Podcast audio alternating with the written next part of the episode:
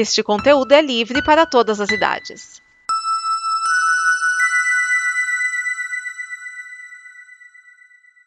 Obrigado por dar play neste programa. Em nome das pessoas que o fizeram, peço que você expresse sua opinião nos comentários e considere nos apoiar na campanha de apoio, seja no Apoia-se ou no PicPay. As informações e os comentários estão em nosso site comboconteúdo.com. Agora, fique com o programa.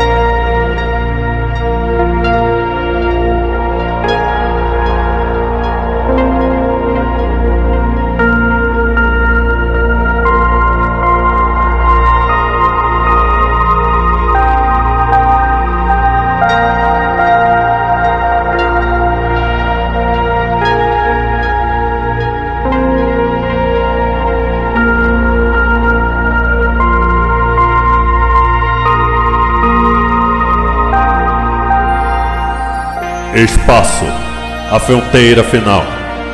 Estas são as viagens do Dobra 9 em sua missão para explorar novos episódios, para pesquisar novas referências, novas criações, audaciosamente indo onde todo Tecker quer estar.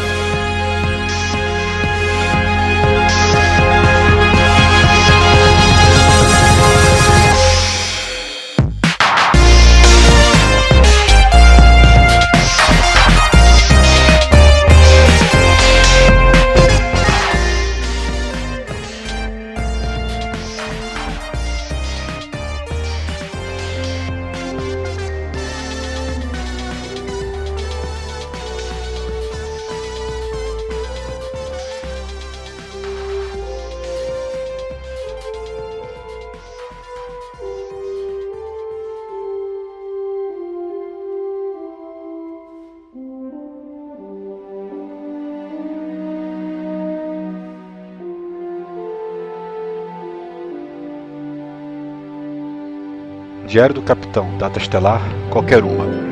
Esse é o Dobra 9, podcast onde estamos analisando cada um dos episódios das séries de Star Trek. Meu nome é Márcio Neves e nós estaremos hoje falando do episódio Kobayashi de Star Trek Prod.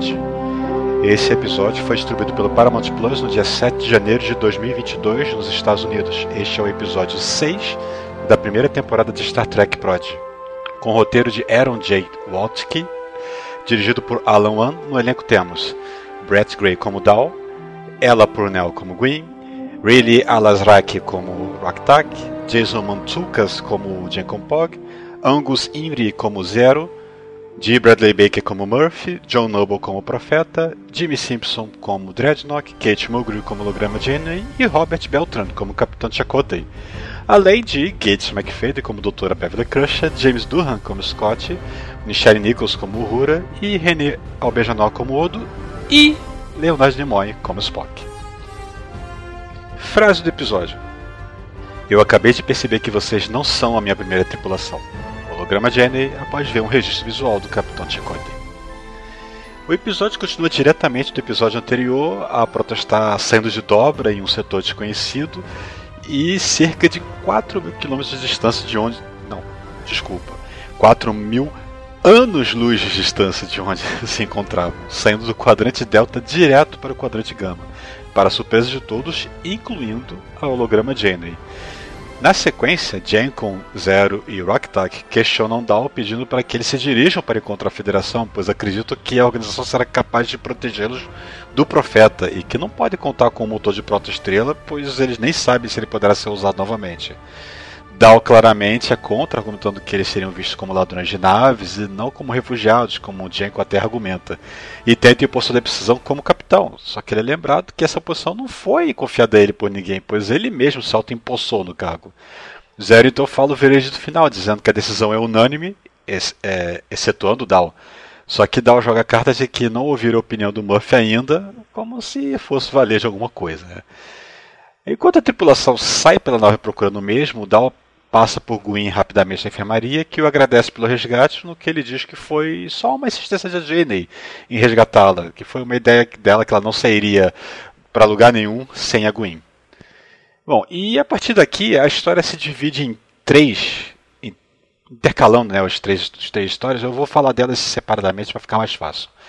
A primeira, mais, mais importante, vamos dizer assim, mais importante não, mas a mais extensa, né, é com Dow e Jenkins, né, que eles encontram o Murphy né, no, em um ambiente gelado inóspito e que eles acabam descobrindo então que é o holodeck. Eles não sabem nem o que é o holodeck. A Jenny que explica para eles né, que, que eles estão numa projeção de Andoria 4 e Jenny então passa por eles é, passa para eles vários cenários diferentes, que dá até fica curioso por um programa específico de avaliação de capitães, o Kobayashi Maru.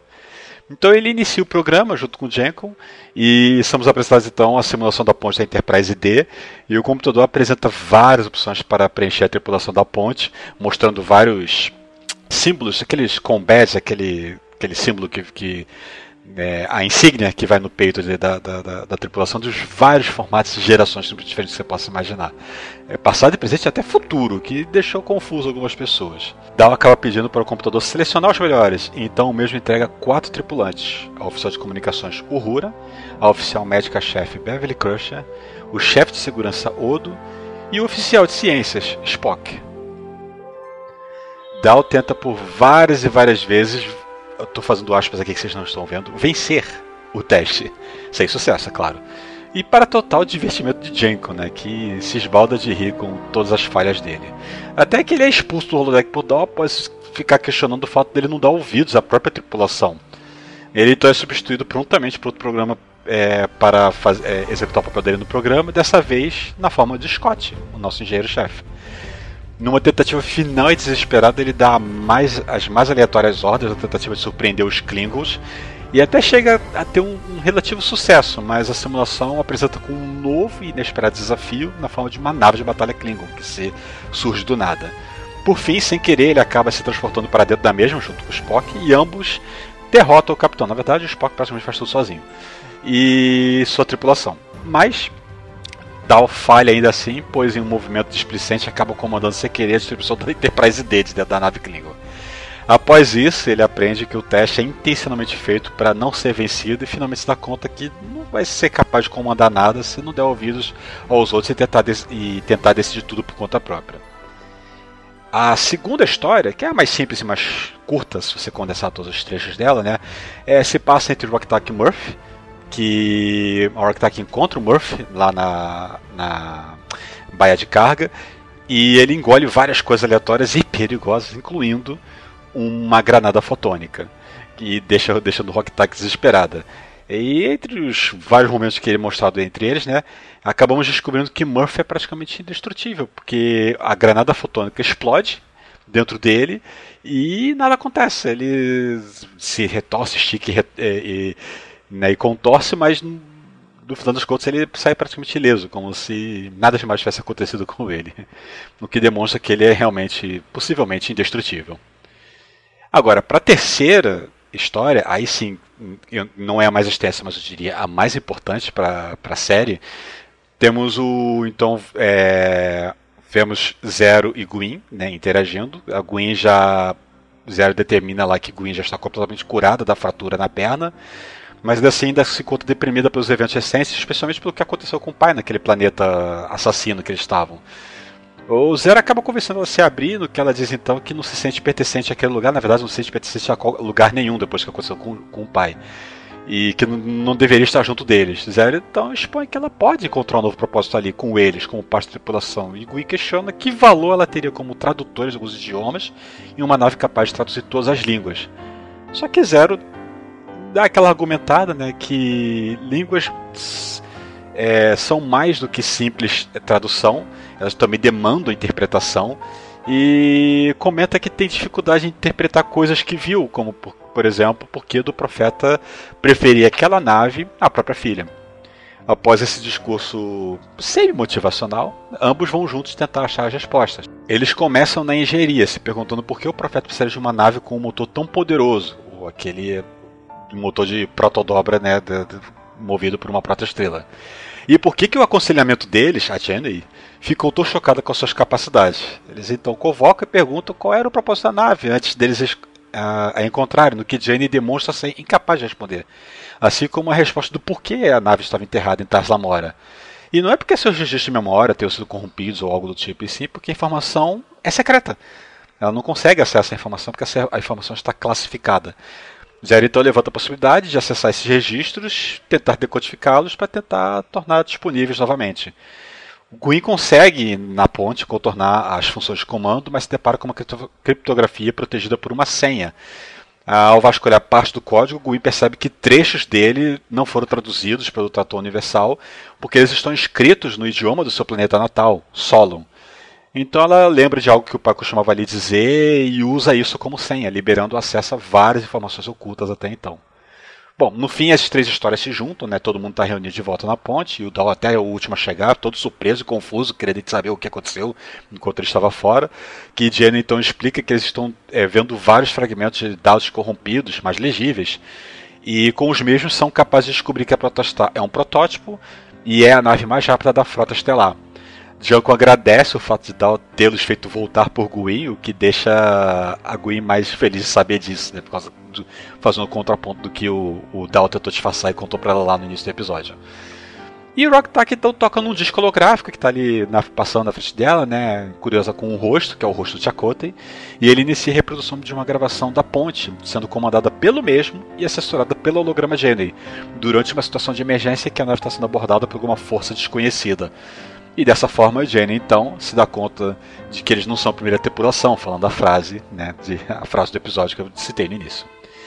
Em paralelo a isso tudo, teve um momento lá no meio do episódio em que temos um flashback, um curto flashback, do Profeta e do Dreadnought em Tars Lamora, 17 anos atrás. E já nessa época ele estava buscando a Protostar. E com medo de não conseguir achá-la antes de que ele pereça ou não consiga ter saúde para isso, acaba convencendo o Dreadnought a ajudá-la a criar uma criança, né, um clone. No caso, uma filha, Gwyn, para que ela possa ser treinada e dar sequência à sua busca no devido momento.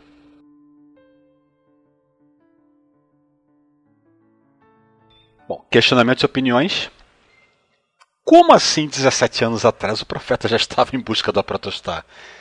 Será que temos viagem no tempo envolvida aqui? Ou será que uh, as coisas estão. Não são exatamente. Se bem que eles deram uma data estelar fixa, definida, né? Então, a data estelar que eles colocaram no flashback é a data estelar 43929.9 que coloca ela ali nos acontecimentos do flashback por volta do final do ano 2366. Ou seja, ali no, no, no, no do que está acontecendo na terceira temporada da nova geração.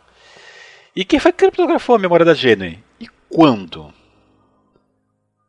Bom, algumas curiosidades que eu separei aqui. Bom, Dal pode ser visto jogando brevemente o mesmo jogo apresentado no sexto episódio da primeira temporada da nova geração, The Game. O jogo consiste em controlar mentalmente discos para que sejam arremessados para dentro de cones, usando um projetor holográfico que aplica a imagem diretamente na retina. Nesse episódio da nova geração, o dispositivo ele foi alterado para causar um vício e um certo controle mental sobre as pessoas afetadas pelo mesmo, dando um controle né, em cima da tripulação da, da Enterprise por quem criou, alterou no caso, porque o, aparentemente o dispositivo não era para ter esse efeito colateral, mas ele foi alterado para causar esse efeito colateral. Dentre os programas apresentados por Jenny temos, é, inicialmente, né, quando eles surgem lá, o, o Gelado Planeta Natal dos Andorianos, né, Andoria 4, um Skydiving 7 Alpha 5, que é o planeta onde Khan, junto com a tripulação de aumentados, foi deixado por Kirk, lá em, na série clássica. O Califi Vulcano, mostrado no episódio Amok Time. O Castelo do Conde Drácula e, claro, o holodrama favorito de Janeway, Jane Eyre. As vozes de Spock, Uhura, Odo e Scott foram todas extraídas de episódios das séries e filmes em que os personagens participaram, com exceção da Doutora Crusher, que no caso a própria Gates McFadden fez as gravações das suas falas para o episódio. A simulação de treino do programa Kobayashi Maru é rodada na ponte da Enterprise D, a Enterprise Nova Geração, como eu já mencionei durante a, a, a a data estelar 43929.9 coloca os eventos aproximadamente concorrentes aos eventos da terceira temporada de nova geração, lá no ano 2366. E como a legenda diz, isso ocorreu 17 anos atrás. Então a história de Proj se passaria na data por volta do ano estelar 60 mil alguma coisa. Ou seja, por volta do ano 2383. E o episódio foi dedicado em memória a Leonard Nimoy, James Durham e René Auberjonois. Bom, vamos à conclusão. O episódio foi muito bom. Aprendemos e descobrimos muitas coisas novas. Uma curiosidade sobre o Murphy, desse indestrutível, sobre o Profeta, né, que ele já estava buscando a nave há tanto tempo, e sobre a Protestar, que é um protótipo realmente da Frota Estelar e que era comandada pelo Chakotay, ninguém menos. E finalmente Dal parece estar deixando de ser aquele chato teimoso que não escuta ninguém. Também foi bem legal ver a simulação da ponte de Enterprise D populada por todos aqueles personagens tão icônicos pra gente e com suas vozes originais através dos registros extraídos, né, dos vários filmes e, e, e séries né, que a tripulação clássica participou e, no caso do Odo, né, do Deep Space Nine. O Dobra Nova é uma produção da Combo Conteúdo, disponível em www.comboconteúdo.com. Confira a campanha de financiamento coletivo da Combo em apoia.se combo e nos vemos para falar no próximo episódio. First Contact. Fim do diário.